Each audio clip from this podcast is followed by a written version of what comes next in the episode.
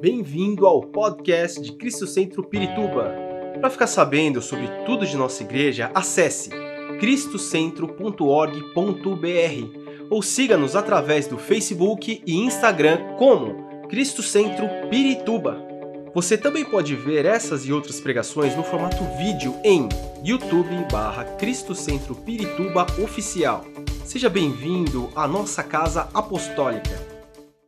Vamos ler então, a partir do versículo 11, Evangelho de Lucas, capítulo 15, a Bíblia diz assim: Jesus continuou: Um homem tinha dois filhos. O mais novo disse ao seu pai: Pai, quero a minha parte da herança. Assim, ele repartiu sua propriedade entre eles.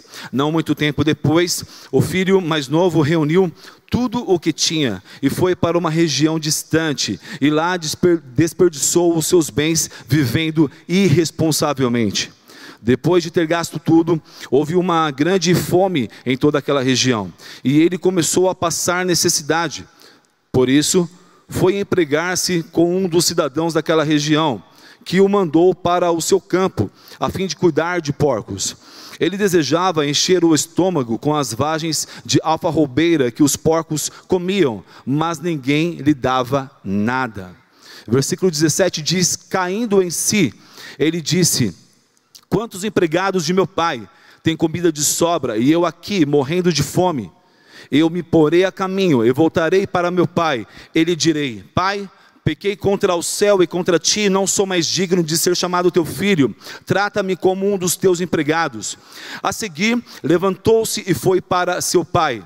Estando ainda longe, seu pai ouviu e, cheio de compaixão, correu para seu filho e o abraçou e beijou. O filho lhe disse: Pai, pequei contra o céu e contra ti não sou mais digno de ser chamado teu filho. Mas o pai disse aos seus servos: Depressa, tragam a melhor roupa e vistam nele, coloquem um anel em seu dedo e calçados em seus pés, tragam o novilho gordo e matem-no. Vamos fazer uma festa e alegrar-nos pois este meu filho estava morto e voltou à vida, estava perdido e foi achado, e começaram a festejar o seu regresso. Versículo 25: Enquanto isso, o filho mais velho estava no campo. Quando se aproximou da casa, ouviu a música e a dança. Então chamou um dos servos e perguntou-lhe o que estava acontecendo. Este lhe respondeu: Seu irmão voltou e seu pai matou o novilho gordo, porque o recebeu de volta são e salvo. O filho mais velho encheu-se de ira e não quis entrar. Então seu pai saiu e insistiu com ele. Mas ele respondeu ao seu pai: Olha, todos esses anos tenho trabalhado como um escravo ao teu serviço, e nunca desobedeci às tuas ordens. Mas tu nunca me deste nenhum cabrito para eu festejar com os meus amigos. Mas quando volta para casa, esse teu filho, que esbanjou os teus bens com as prostitutas, matas o novilho gordo para ele. Disse o pai: Meu filho, você está sempre comigo e tudo o que tenho é seu. Mas nós tínhamos que celebrar a volta deste seu irmão e alegrar-nos, porque ele estava morto e voltou à vida, estava perdido e foi achado. Uau, que passagem maravilhosa, que retrata um relacionamento claramente aqui restaurado, que foi a situação do filho mais novo. Aquele, aquele filho mais novo, ele chega para o seu pai, ainda vivo, claro, e ali ele, ele requer a herança, algo que era uh, normalmente dado apenas na, após a morte né, do, do, do, da pessoa mas ele requer aquilo em vida. Né? Hoje em dia já é natural acontecer de distribuir a herança ainda em vida, mas naquela época não. Aquilo na verdade foi um grande insulto. Né? É como se ele quisesse que o seu pai estivesse morto, ele desejava que seu pai estivesse morto. E aí aquele filho mais novo requer aquilo.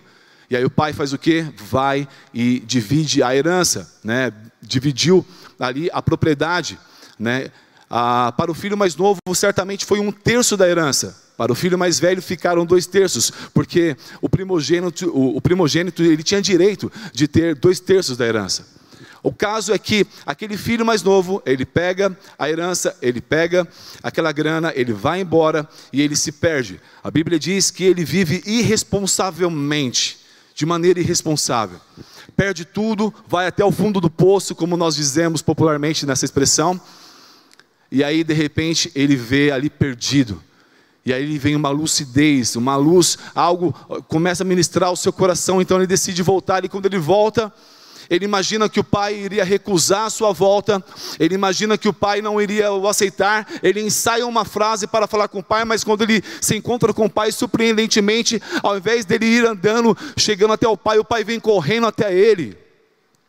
E aí ele começa a dizer, o pai interrompe ele no meio da frase que ele tinha ensaiado e fala: Para, para, vamos fazer uma festa, vamos, traga uma melhor roupa para ele, algo que era destinado a um convidado de honra, traga um anel para ele, algo que simbolizava autoridade, porque você vai ter autoridade novamente, porque você é meu filho, sim.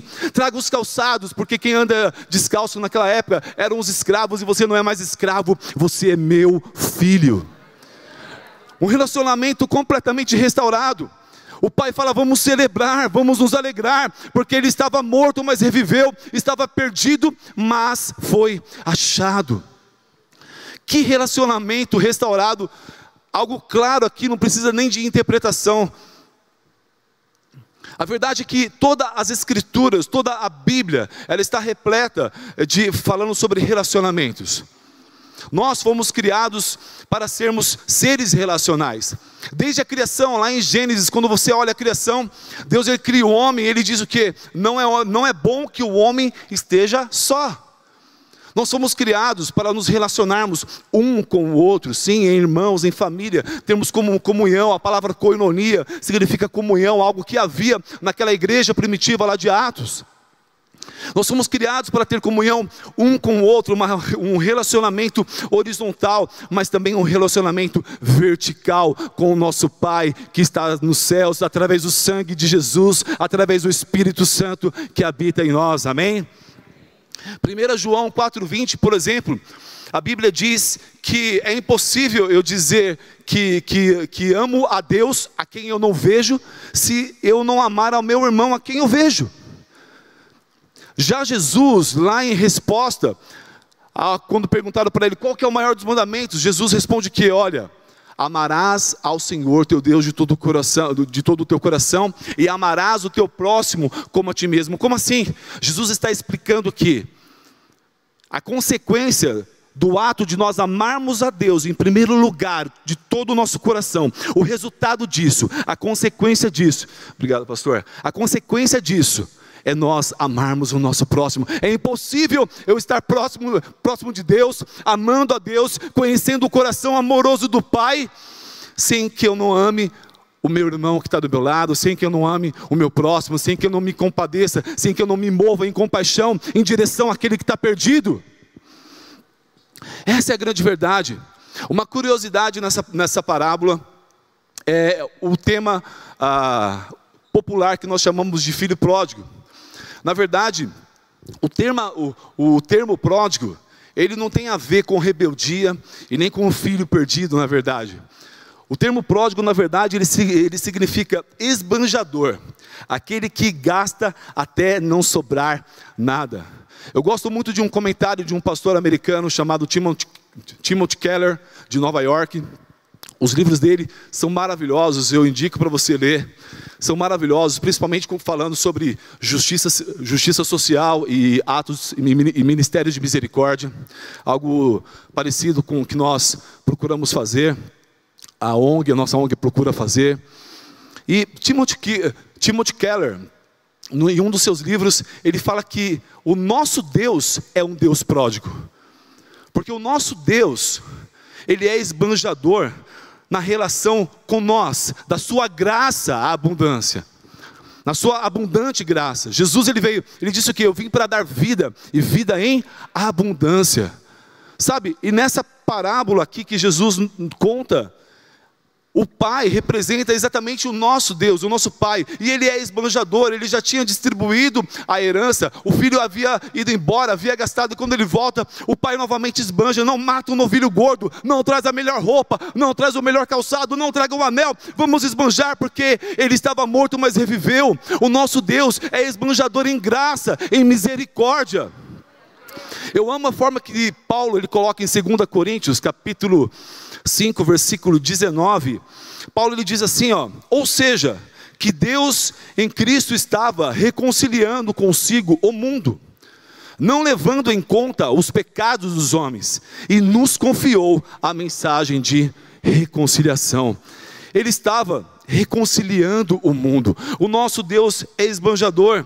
Quando nós Vemos é, lá em João 3,16 que Deus ele amou o mundo, e a Bíblia diz, a Bíblia não diz que ele deu um de seus filhos, a Bíblia diz que ele deu o seu único filho, o seu primogênito, ele deu tudo, ele foi, ele esbanjou o melhor que ele tinha, ele falou: Eu vou dar para salvar essa humanidade a quem eu tanto amo. Ele fez isso porque ele ama, ele me ama, ele te ama, ele ama a todos. Esse é o nosso Deus um Deus pródigo, um Deus abundante, um Deus esbanjador em graça e misericórdia. Eu posso ouvir um amém? amém. Agora, para quem é dirigido o ensinamento central né, dessa parábola que Jesus nos conta, que nós acabamos de ler? Para nós entendermos um pouco isso, é importante nós ah, olharmos aqui no início do capítulo 15 o versículo 1, 2, 3, ali a gente consegue entender um pouco melhor o que acontece, o que está por trás dessa parábola dos dois filhos. Versículo 1 de capítulo 15 aqui de Lucas diz: Todos os publicanos e pecadores estavam se reunindo para ouvi-lo, ou seja, um grupo que representava pessoas que teoricamente não conheciam a Deus, que não amavam a Deus, que não conheciam, que não obedeciam às leis é, religiosas daquela época. E aí segue dizendo: Mas os fariseus e os mestres, e os mestres da lei o criticavam, criticavam Jesus. Este homem recebe pecadores e come com eles. Já que havia outro grupo, um grupo que amava a Deus com os seus lábios, mas o coração estava longe do Senhor. Um grupo que conhecia a Deus de ouvir falar, mas não de andar com Ele. Um Deus um, um, grupo que estava longe daquilo do que eles falavam, pregavam uma coisa, mas praticavam outras. Fariseus e escribas, e ali Jesus sentado ensinando publicanos e pecadores, diz a Bíblia. E aí o versículo 3 diz que então Jesus lhes contou esta parábola. Então, a partir disso, Jesus ele começa a contar, na verdade, uma trilogia de parábolas, são três parábolas que se comunicam Antes de, de, de, da parábola que nós lemos, há a parábola da ovelha perdida e a parábola da moeda perdida. E Jesus ele começa a contar, falar para aquele povo, para aquele público, em resposta àquela murmuração que estava ocorrendo de que ele estava com pecadores, com publicanos e que ele não era de Deus. Em resposta a isso, Jesus então, ele começa a falar essa parábola. Nas duas primeiras parábolas que Jesus ele fala, que é a parábola da ovelha perdida e a parábola da moeda perdida, Jesus, ele retrata a iniciativa de Deus em buscar os pecadores e a alegria que há no céu quando um pecador se arrepende. Ambas parábola, eh, eh, eh, as duas parábolas, Jesus ele menciona isso, da alegria que há no céu, na alegria que há diante de Deus, a alegria que há diante dos anjos de Deus, quando alguém se arrepende, quando algum pecador se volta né, do seu pecado, não somente aqueles a quem o pessoal julgava pecador, que era como os, os publicanos e pecadores, mas na verdade Jesus estava falando isso para os escribas e os fariseus que estavam ali com o seu pecado enrustido e se escondendo atrás de uma das escrituras naquele momento. Jesus começa a falar sobre isso. Na parábola da ovelha perdida, Jesus ele traz o nosso Deus, o nosso Pai, como o bom pastor, aquele que encontra, aquele que deixa as 99, assim como nós cantamos aqui, né? E vai em busca da ovelha perdida, e quando encontra ela, pega ela, cuida dela, põe ela nos ombros e leva ela para casa. Jesus começa a falar do amor do Pai, que o nosso Deus é um Deus de amor, um Deus que nos ama de uma forma incondicional. Em seguida, quando Jesus ele entra na parábola da moeda perdida, ele traz o nosso Deus como um Deus minucioso, um Deus detalhista, um Deus que a Bíblia diz que a, a, aquela mulher que a, estava procurando a moeda perdida naquela casa, ela acende uma candeia, a candeia representa a palavra de Deus, o salmista já havia declarado: luz para, para os meus pés é a tua palavra, Senhor, lâmpada para os meus pés, luz para os meus caminhos, o salmista declara. Ela acende a candeia, esse é o nosso Deus. A palavra nessa manhã está vindo para iluminar a sua vida, para te trazer convicção de muitas coisas, meu irmão. Sabe, se Deus ele está falando algo ao seu coração, é porque Ele te ama, Ele quer tratar com você, Ele quer fazer como essa parábola da moeda, da, da moeda perdida, Ele quer limpar, Ele quer encontrar você, porque Ele trata com cada um de nós de uma forma personalizada, de uma forma peculiar, de uma forma direta. Cada um de nós tem um valor imensurável para o nosso Deus, amém? Eu amo como o Salmos, o Salmo 139 é escrito. E o versículo 13 de Salmos 139 diz: Tu criaste o íntimo do meu ser, e me teceste no ventre de minha mãe. Eu te louvo porque me fizeste de modo especial e admirável. Diga aí, eu sou especial e admirável. Ele fala aqui, ó, de modo especial e admirável. Opa, me perdi aqui. Tuas obras são maravilhosas, digo isso com convicção. Ele diz: meus, meus ossos não estavam escondidos de ti, quando em secreto fui formado e entretecido como nas profundezas da terra. Os teus olhos viram meu embrião. Todos os dias determinados para mim foram escritos no teu livro, antes de qualquer deles existir. Irmão, você é especial demais. Deus te fez de uma forma peculiar, de forma admirável, de forma maravilhosa. E você precisa dizer isso com convicção, como disse o salmista: sim, Deus me fez, eu sou obra de Suas mãos e eu viverei os meus dias para a Sua glória, para a Sua honra e para o Seu louvor. Amém?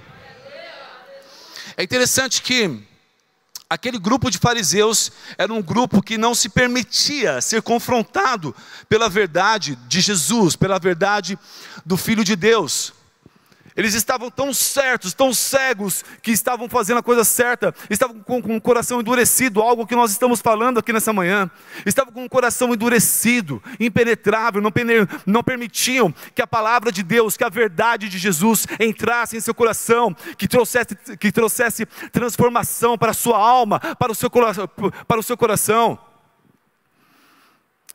E sabe, Jesus, Jesus, ironicamente, ele fala de, de, desse grupo na sua parábola, por exemplo, ele fala, ele cita aqui no versículo 7 do capítulo 15, ele fala: justos que não precisam arrepender-se. Na verdade, Jesus não estava atribuindo que eles eram justos, justos de fato. Nós podemos entender um pouquinho melhor sobre isso em Lucas 16, um pouco à frente. Lucas 16, 15. Enquanto você abre aí, deixa eu beber uma água aqui.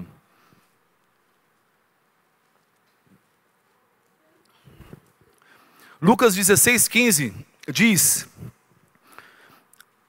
Ele lhes disse, Jesus disse: Vocês são os que se justificam a si mesmos aos olhos dos homens, mas Deus conhece o coração de vocês.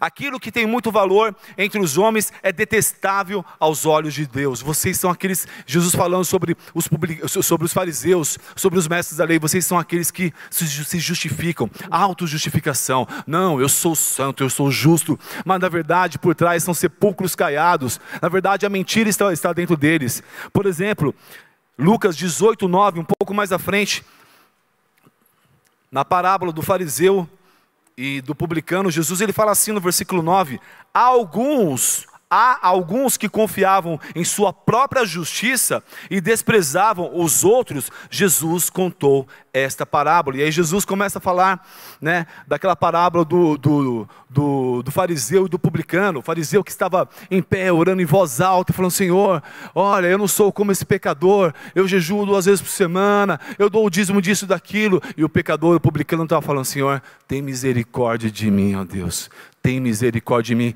E quando Jesus ele termina essa parábola, ele fala assim: ó, quem é que se justificou?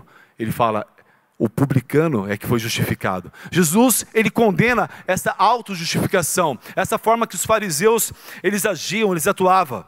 O problema, meu irmão, é que por muitas vezes, esse pensamento farisaico de autojustificação é algo que às vezes a gente encontra no nosso meio, na nossa vida, na igreja, na família. Sabe? Uma coisa assim de, ah, pecador é o outro lá.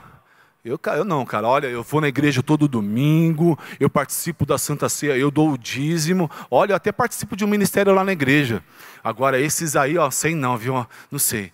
E às vezes, será que eh, de fato a minha vida tem expressado a glória de Deus? Será que a minha vida realmente, será que esse ato de se auto-justificar, né, de orgulho, de menosprezar os outros, né, e, e, e fazer querer a sua justiça própria, será que isso realmente é, é, está, está resplandecendo o caráter do nosso Deus? Jesus ele diz o que? Aprendei de mim que sou manso e humilde de coração. É impossível aprender com Jesus que é manso e humilde e ser orgulhoso. É impossível, meu irmão. Talvez a gente precisa esse esse esse pensamento farisaico que estava naquele grupo ali. É algo que muitas vezes nos impede de fazer o que Paulo nos instrui, que é o que? Examinarmos a nós mesmos. Amém? Sabe, um dos sinais que evidenciam a falta da compreensão do evangelho genuíno na nossa vida é muitas vezes esse sentimento de achar que já conhece tudo. Né? Paulo, em 1 Coríntios capítulo 8, versículo 1 e 2. 1 Coríntios capítulo 8, versículo 1 e 2. A parte B do versículo 1 diz: O conhecimento traz orgulho, mas o amor edifica. Quem pensa conhecer alguma coisa, ainda não conhece como deveria. Sabe, meu irmão, muitas vezes falta um pouco de humildade para nós. A gente tem falado de relacionamentos restaurados aqui. A gente falou aqui da parábola né, do, do, do, filho mais novo ali, que se arrepende, que volta, que tem o seu relacionamento restaurado.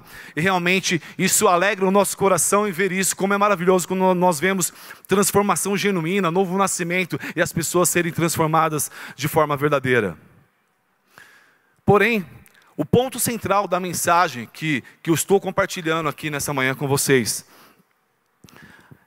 é que muitos de nós, a semelhança do filho mais velho, temos relacionamentos a serem restaurados.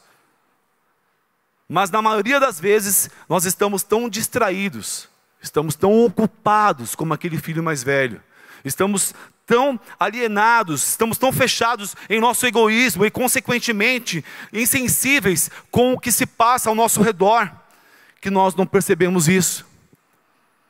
Aquele filho mais velho representa aqueles, aquele grupo de fariseus e mestres da lei mas talvez nessa manhã, à luz da palavra de Deus, nós podemos enxergar que talvez algumas características que haviam naquele filho mais velho, que talvez estejam ali escondidas na nossa vida, coisas que talvez tenham nos afastado do coração do Pai, de nos alegrarmos com, com, com o que o Pai se alegra, de festejarmos quando o Pai está festejando, de estarmos felizes quando o Pai está feliz.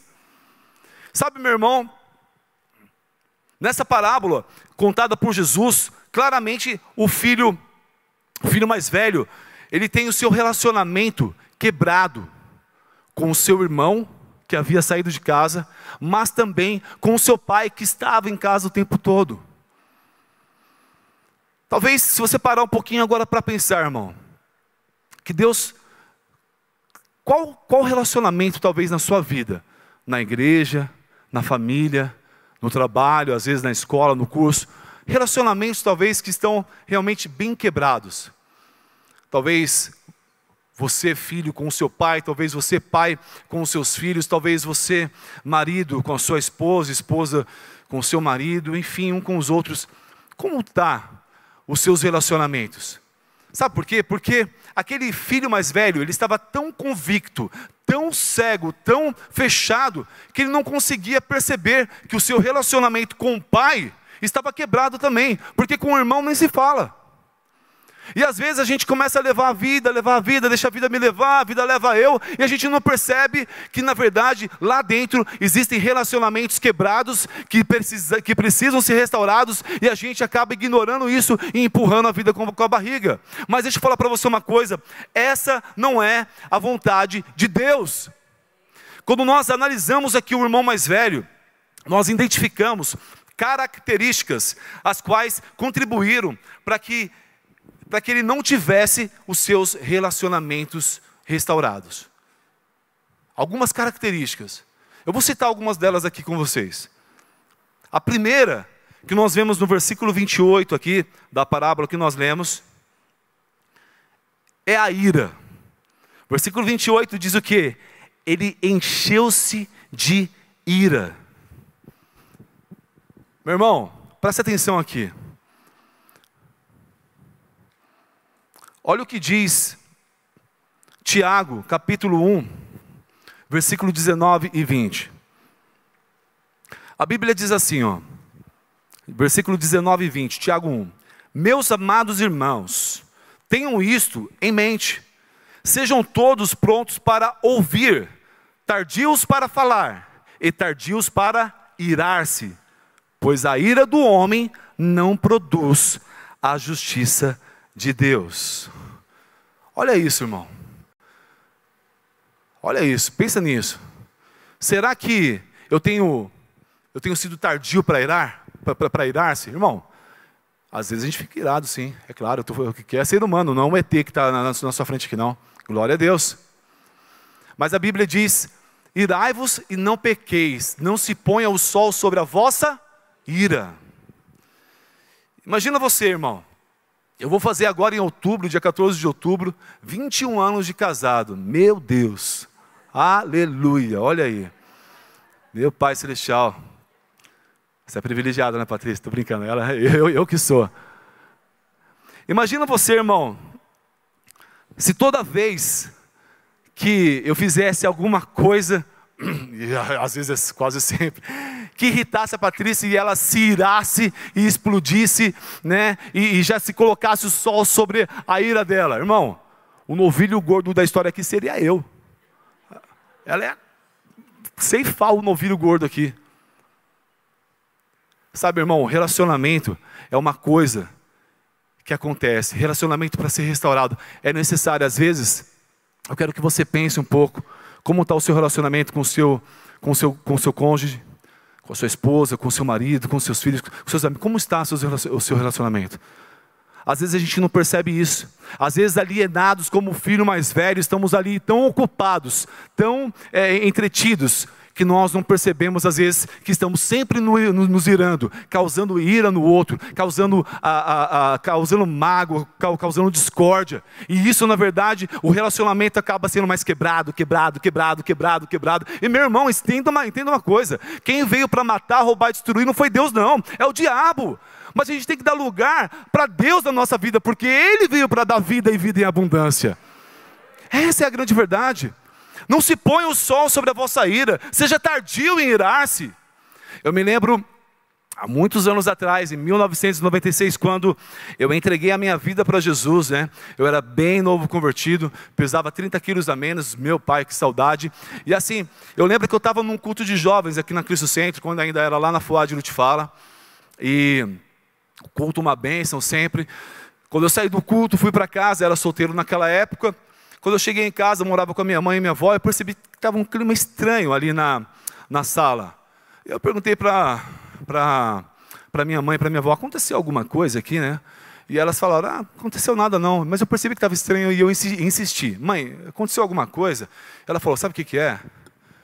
O fulano de tal, que era o, o marido da minha esposa naquela época, o fulano, ah, nossa, perdão. Meu Deus, que bagunça que. Vamos lá, voltando. Que era o marido da minha irmã naquela época.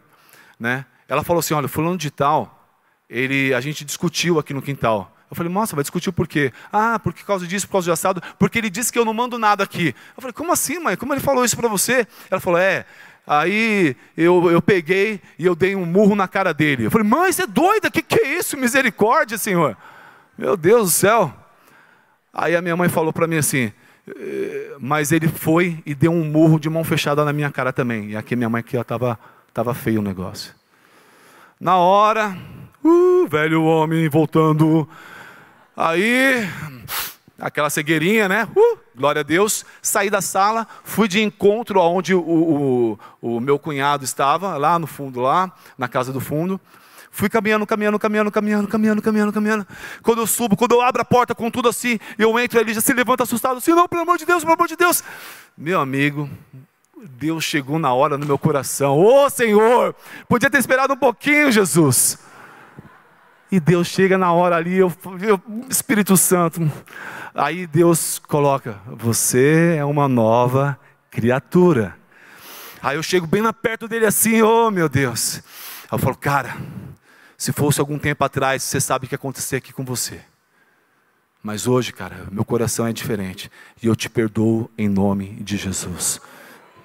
Ele começou a chorar, não sei se por causa do perdão, por causa do medo que ele estava ali naquela hora. Nós nos abraçamos, fiquei com vontade de dar um mata-leão, mas não rolou. A verdade é que nós descemos, ele pediu perdão para minha mãe, minha mãe pediu perdão para ele, se reconciliaram e graças a Deus ali ficou tudo bem. Porque Jesus ele disse assim que bem-aventurado, pode aplaudir ao Senhor.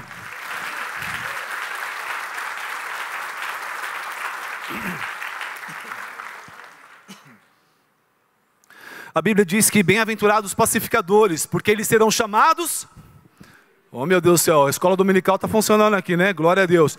Porque eles serão chamados filhos de Deus, meu irmão. Misericórdia. Para de ver série no Netflix, vai ler a Bíblia. A segunda característica que nós vimos aqui, eu vou acelerar um pouquinho aqui. Na vida daquele filho mais velho, algo que estava impedindo ele também, que impediu, na verdade, de ter o seu relacionamento restaurado com seu pai e com seu irmão.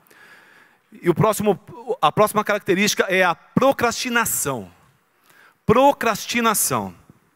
No versículo 28 também, que nós lemos, que diz que ele se encheu de ira, né? Diz que ele não quis entrar.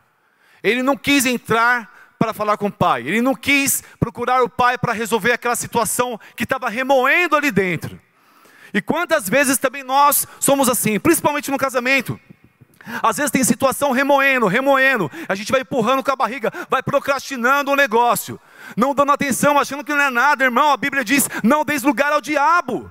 E a gente vai procrastinando, procrastinando. A gente não quer entrar, não quer entrar numa para discutir, para resolver, para procurar ajuda, uma ajuda pastoral. Oh, cara, sabe, é necessário a gente parar de procrastinar as coisas que não podem de forma alguma ser procrastinadas. Olha o que diz a Bíblia em Tiago capítulo 4, versículo 13 ao 17. Diz assim, ó: Ouçam agora, vocês que dizem, hoje ou amanhã iremos para esta ou aquela cidade, passaremos um ano ali, faremos negócios e ganharemos dinheiro. Vocês nem sabem o que acontecerá amanhã. Que é a sua vida? Vocês são como uma, uma neblina que aparece por um pouco de tempo e depois se dissipa. Em vez disso, deveriam dizer: se o Senhor quiser, viveremos ou faremos isto ou aquilo. Agora, porém, vocês se vangloriam das suas pretensões. Toda vanglória como essa é maligna, portanto, pensem nisto. Quem sabe que deve fazer o bem e não o faz, comete pecado. Meu irmão, a nossa vida é como uma neblina. Quantas pessoas, infelizmente, nós perdemos nesses dois anos aí de pandemia? Pessoas queridas, próximas, amadas que estavam aqui conosco, sentadas ao nosso lado e de repente já não estão mais, porque a nossa vida é assim.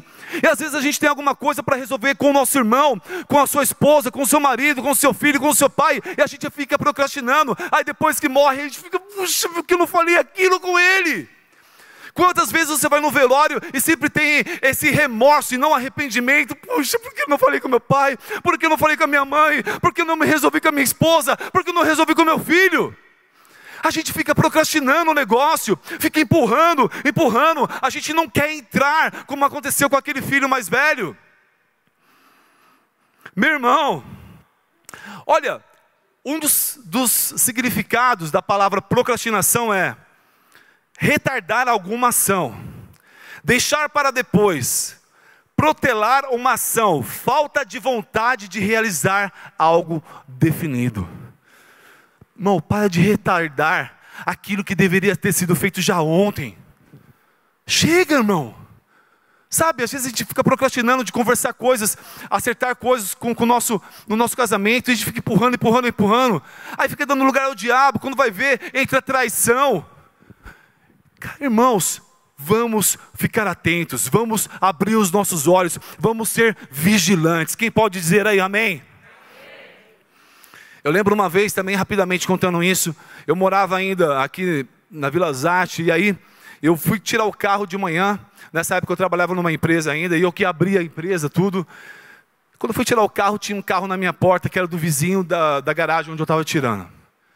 Nossa, meu Deus, eu falei, e aquela, e aquela época foi bem uma época de transição na minha vida, onde eu estava voltando, foi em 2011, voltando para os caminhos do Senhor de verdade, porque embora ah, um pouco antes disso, embora eu estava na igreja, a igreja não estava em mim, eu estava totalmente afastado terrivelmente, mas o Senhor foi misericórdia, me trouxe de volta, amém?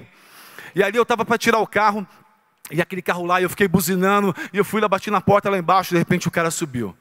Bonezinho para trás, cara invocada, tipo corintiano que venceu o Palmeiras ontem 2 a 1 Aí eu falei, cara, Aí eu falei, ô, oh. aí eu me exaltei, né? Ah, um pouco ali, tava um pouco meia-meia ali, né? Carne, carne, espírito. Eu falei, ô, oh, ô, oh, mano, ô, cara, você tá de brincadeira, né, velho? Ou seja, aí você quebra minhas pernas. Aí ele falou pra mim assim, quebra minhas pernas, pai. Eu falei, parece ser comediante o cara, velho. Aí eu falei, meu Deus do céu. E aí a gente discutiu ali, acabou que ele tirou o carro, eu fui embora. Só que ali eu estava no processo de ser tratado por Deus. Foi quando eu estava decidido a voltar para os caminhos do Senhor. Eu sabia que o Senhor estava me provando.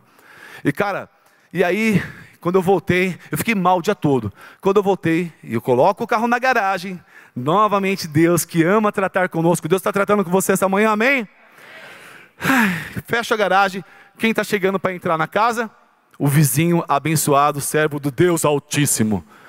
Ai, meu Deus, é o Espírito Santo. É agora. Eu, uh, espera aí, Espírito Santo. Falei, meu Deus. Aí o cara invocadão assim, ó. Falei, é, ô campeão, beleza? Aí ele olhou para mim, o que foi, mano? Eu falei, cara, na verdade, eu só quero. Eu me exaltei de manhã, acabei extrapolando, me perdoa, por favor, pela forma que eu tratei você. Eu não deveria ter falado daquela forma com você. Me perdoa, por favor. O semblante do cara, pum, mudou na hora. Ele, oh, não, que isso, cara, imagina, tranquilo. Eu falei, cara, se precisar de alguma coisa, estou aqui, pode contar comigo. E, cara, enfim, resolveu a situação. E se eu ficasse procrastinando aquele negócio? Toda vez que eu fosse tirar o carro da garagem, Deus ia acordar aquele cara para aparecer só para eu ver ele, tipo, meu Deus, eu tenho uma. Sabe quando você vê alguma, alguma pessoa e você desvia, vai para o outro lado da rua, e você fica empurrando, empurrando, empurrando. Irmão, paremos de procrastinar as coisas. O outro, a outra característica que nós vemos, na verdade, também aqui no versículo 29 é o ativismo. O ativismo, aqui no versículo 29, diz que. Uh, uh, mas ele respondeu ao seu pai: Olha, Todos esses anos tenho trabalhado como um escravo ao teu serviço e nunca desobedeci às tuas ordens. Olha o que ele fala. Ele estava ali trabalhando, trabalhando, trabalhando para o pai, estava ali direto com o pai, mas ele não se relacionava com o pai. Sabe, o ativismo pode ter um caráter no âmbito pessoal da nossa vida, no nosso dia a dia, na nossa casa. Eclesiastes, Eclesiastes capítulo 5, versículo 8, diz: Assim per, perdão, Eclesiastes 5,18. Eclesiastes. Deixa eu ver se. É isso mesmo. Eclesiastes 5,18. Diz: Assim, descobri que para o homem o melhor e o que mais vale a pena é comer, beber e desfrutar o resultado de todo o esforço que se faz debaixo do sol, durante os poucos dias de vida que Deus lhe dá, pois essa é a sua recompensa. Na verdade, às vezes a gente está num ativismo tão grande na nossa casa: trabalho, casa, casa, trabalho, traba, casa, escola, escola, casa, aquela correria, e a gente não desfruta, sabe, dos relacionamentos dentro da nossa própria casa não, não desfruta de um, de um tempo de qualidade com a sua esposa, com o seu marido, com seus filhos, com seus pais, e aí a vida passa, a gente nem percebe, quando a gente vai ver, já se foi. Meu irmão, chega desse ativismo louco. Mais importante do que fazer é nós estarmos uns com os outros, sabe? O que vai lembrar lá na frente lá não é do restaurante caro que você comeu, mas é, é, é do tempo precioso que vocês passaram juntos. Essa é a grande verdade. E quando nós falamos do nosso âmbito espiritual, na igreja. É, eu lembro de, de é, Evangelho de Lucas, capítulo 10, versículo 38. Eu não vou ler aqui, mas 38 ao 42, só para nós caminharmos rápido. É a passagem que fala das duas irmãs, de Marta e Maria. Né? Marta estava ali afoita porque Jesus estava na casa e fazendo muitas coisas, e Maria estava onde? Aos pés de Jesus. Né? Marta, ela fica ali irritada com aquilo, porque ela está naquele ativismo louco. Ah, quando, irmãos, tem hora para tudo, tem hora de nós realmente ralar, trabalhar, mas tem hora, meu irmão, que tem que parar e nós temos que fazer o que Maria fez. E ela fez o quê? Ela escolheu a boa parte, disse Jesus, a qual não seria tirada dela. Ela escolheu estar aos pés de Jesus. Aqui no, no rodapé da minha Bíblia, até marquei um dia que eu estava fazendo um devocional, que eu coloquei aqui, ó. Quando só trabalhamos para Deus, não nos relacionamos com o Pai. O resultado é inveja, alienação e cegueira. Ao invés de nos vermos como filhos, nos vemos como escravos. Porque era isso que ele disse para o Pai.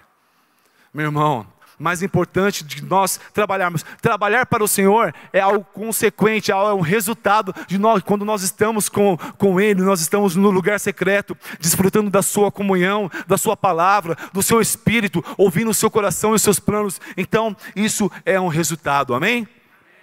Quarto, quarta característica, interesseiro. Versículo 29, na parte B, diz assim: ó ele fala assim: ó, Mas tu nunca me deste nem um cabrito para eu festejar. Interesseiro. Sabe, meu irmão, o que atrapalha muitas vezes os relacionamentos, principalmente no trabalho ou, ou, ou no, no, mercado corporativo, é, o, é, é, é, quando você percebe que a pessoa é interesseira. A pessoa só quer estar com você, só quer te ajudar por interesses, mas não porque tem prazer de estar com você. Isso é horrível, irmão. Isso aí só vai levar um relacionamento a ser quebrado, a ser destruído, ou um relacionamento capengano. Nós não devemos fazer as coisas por interesse. Quando Jesus fala sobre um princípio de, de, de, de interesse, Jesus fala lá em Lucas 6, 35: Amem, porém, os seus inimigos, façam-lhes o bem e, e, e emprestem a eles, sem esperar receber nada de volta. Né? Então a recompensa que terão será grande, vocês serão filhos do Altíssimo. Olha aqui, sem esperar receber nada de volta. Sabe, no nosso, no nosso âmbito de amizade, esse deve ser, é, é, essa deve ser a nossa conduta. É tão ruim, irmãos, quando a gente vê pessoas interesseiras. Isso não vai favorecer um relacionamento saudável, não vai trazer restauração a nenhum tipo de relacionamento, amém? Em quinto lugar, falta de perdão. Diga aí comigo, ai. Quem que manda fazer isso? É o apóstolo, né? Só para matar a saudade. Falta de perdão. Versículo 30 diz assim, ó. Mas quando volta para casa, né, o filho mais velho falando para o, para o pai: Esse teu filho, a forma que ele trata, esse teu filho, que esbanjou os teus bens com as prostitutas, matas o novilho gordo para ele. Aqui claramente, o irmão mais velho, ele está cheio de mágoa pelo, pelo irmão mais velho, pelo irmão mais novo. Ele se recusa a perdoar, ele se recusa a se alegrar com o pai. E a falta de perdão, meu irmão, é algo terrível, terrível, terrível. Quando nós vemos Jesus, por exemplo, os discípulos falam para ele assim: Senhor, nos ensina a orar, e ele começa a ensinar a oração do Pai Nosso. Uma coisa que ele cita no versículo 12, por exemplo, de Mateus capítulo 6, ele fala: Perdoa as nossas dívidas, assim como perdoamos aos nossos devedores. O perdão do nosso Deus está relacionado também ao, ao perdão nosso com o nosso irmão. Você vê que quando o filho mais novo voltou, ele falou: ó, Pequei contra o céu e contra ti. Aí Jesus ele fala assim no versículo 14: de Mateus capítulo 6. Pois, se perdoarem as ofensas uns dos outros, o Pai Celestial também perdoará vocês. Mas se não perdoarem uns aos outros, o Pai Celestial não perdoará as ofensas de vocês. Simples assim, meu irmão. Eu me lembro de 2019, quando nós fizemos um evangelismo com moradores de rua, que foi para mais de mil pessoas lá no Prates, muitos aqui participaram. Nós fizemos o Páscoa para todos e o Natal para todos. E no Natal para todos, quando nós estávamos lá na sexta-feira para montar o evento, né, haviam vários usuários ah, da, do, do serviço do albergue lá utilizando. E aí, uma hora eu fui no banheiro, quando eu voltei, tinha três caras fumando maconha, né? E eu só parei para eles, falei, e aí, pessoal, ó, amanhã aqui, a partir das 8 horas, café da manhã, vai rolar o culto, e depois do almoço, ó, quero ver vocês aqui. Aí os caras segurou a maconha assim, falou, não, obrigado, pastor, obrigado, tal. Oh, tá bom, conta comigo aí, falei para eles. Segui em frente, aí eu fui para a quadra onde nós estávamos organizando as coisas, né? Estávamos lá, minha esposa, a Lia, e aí, um dos caras vieram atrás de mim, e esse cara ele veio e falou, já chorando já, pastor, eu sou desviado, pastor, estou afastado dos caminhos do Senhor. É, e aí começou a abrir o coração dele. E aí foi engraçado porque esse foi o primeiro, depois começou a vir vários caras. Até ali a brincou, ali ó, a sala de aconselhamento do Fabião, ali na quadra ali, ó. E aí eu comecei a ministrar esse cara. E ele começou a falar para mim, ele falou, falou, pastor, eu queria tanto voltar à alegria que eu tinha quando quando eu estava na igreja, eu pregava na, nos faróis, eu me pintava de palhaço e eu, eu, eu fazia a, a, alguma forma para falar de Jesus para as pessoas, é, me pintando de palhaço, comunicando e brincando com as crianças. Eu queria tanto voltar a ter essa alegria. E ele falou para mim que ele, ele, teve, ele foi para a rua, como muitos, muitos, muitos que eu converso, porque na verdade a mulher traiu ele, teve uma decepção amorosa no casamento, ele começou a beber e foi morar na rua. E eu comecei a falar de perdão para ele. Falei, cara, você tem que perdoar, você tem que liberar perdão para que você possa ser livre para viver os sonhos que Deus tem para a sua vida. E aí, quando foi no domingo, eu nem tinha visto. Depois, eu é, vendo as fotos, eu vi que ele estava lá no meio. E quando eu fiz o apelo para as pessoas virem à frente, e muitos vieram. Tem uma foto aí, Fernando? Quando eu estou vendo as fotos do evento, quando eu olho, ele estava lá, pintado de palhaço, como ele, como ele falava, chorando. Ele está com a Bíblia na mão, não dá para ver ele na imagem, mas ele está com a Bíblia na mão e ele está com a pintura de palhaço. E quem, aí eu perguntei para algumas pessoas, coloca outra foto que está um pouco mais clara, Fernando, por favor. Aqui. Aí falaram para mim que ele estava super sorridente, ajudando as pessoas e orientando as pessoas, participando do evento um ato de perdão que ele fez na sexta-feira já refletiu logo no dia seguinte. Como é poderoso o perdão, irmão. Se você perdoar, você, você será livre. Você será mais livre que aquele outro que está com, com, com a falta de perdão. Se nessa manhã é necessário você liberar perdão para alguma pessoa, talvez até mesmo pessoas que estão aqui dentro desse, desse próprio ambiente, aqui nós vamos orar.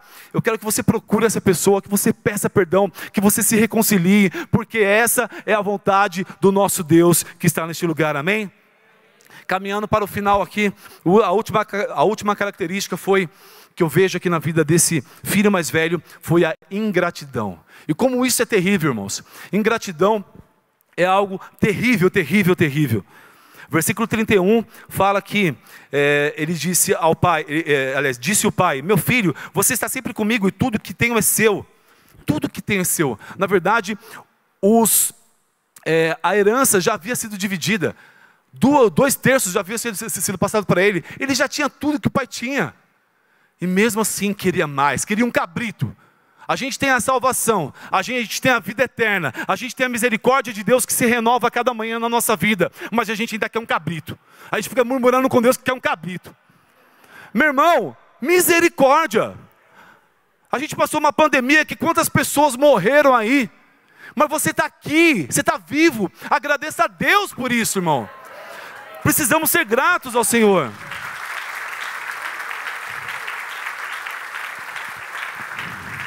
Salmo 95, versículo 10 diz: Durante 40 anos fiquei irado contra aquela geração e disse: Eles são um povo de coração ingrato, não reconheceram os meus caminhos. Meu irmão, eu quero alegrar o coração do Pai. Eu quero deixar o meu Deus é alegre, é feliz comigo e não irado dessa maneira que ele disse aqui, por causa da ingratidão do povo dele no deserto. 1 Tessalonicenses, algo que praticamente todas as manhãs eu oro quando eu vou começar meu devocional. 1 Tessalonicenses capítulo 5, versículo 16 diz: Alegrem-se sempre, orem continuamente, deem graças em todas as circunstâncias, pois esta é a vontade de Deus para vocês em Cristo Jesus. Gratidão, meu irmão, gratidão. Eu quero concluir, porque nós ainda temos batismo hoje, isso é um momento de muita alegria, dizendo para você uma coisa. Quero lembrar você aqui que essa parábola que nós lemos, O fim da parábola não conta que o filho mais velho se arrependeu como o filho mais novo. O final não foi feliz. Mas esse final não precisa, não precisa ser o seu final. A Bíblia diz que o fim das coisas é melhor que o seu início. Talvez as coisas não tenham ido muito bem em alguns relacionamentos na sua vida, mas isso não quer determinar que vai continuar assim. Se hoje você ouvir a voz de Deus, ouvir a voz do Espírito Santo, abrir o seu coração, Ele vai entrar e Ele quer fazer morada contigo. Provérbios 29, 1 diz: Quem insiste no erro, depois de muita repreensão, e olha que eu estou aqui há uma hora praticamente pregando, será destruído sem aviso e irremediavelmente.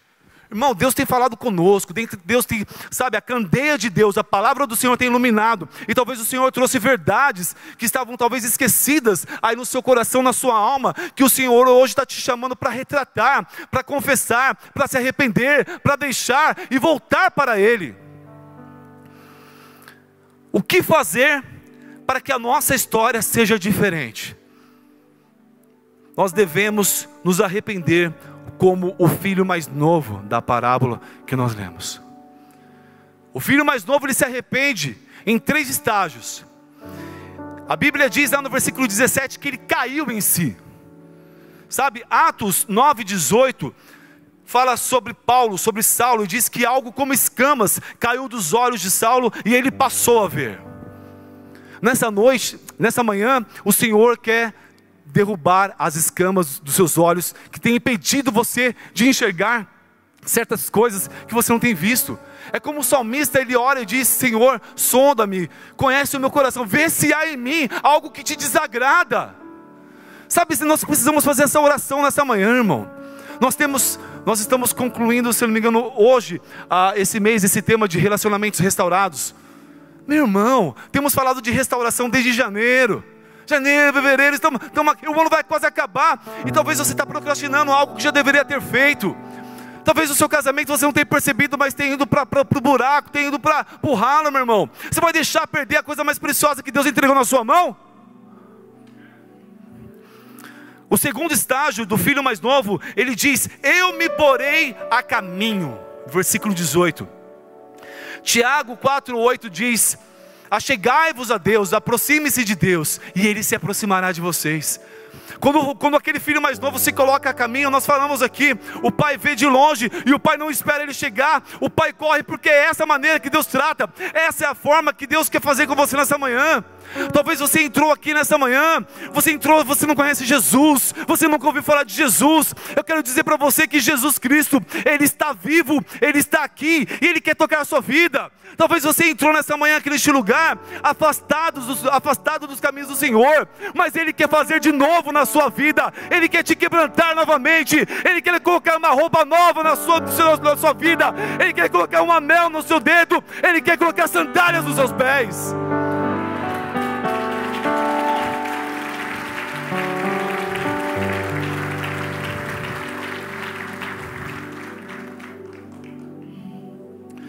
Mateus capítulo 13, quando Jesus fala da parábola da semeadura, fala de que, que a semente que caiu, que caiu em terreno pedregoso é o caso daquele que ouve a palavra e logo recebe com alegria.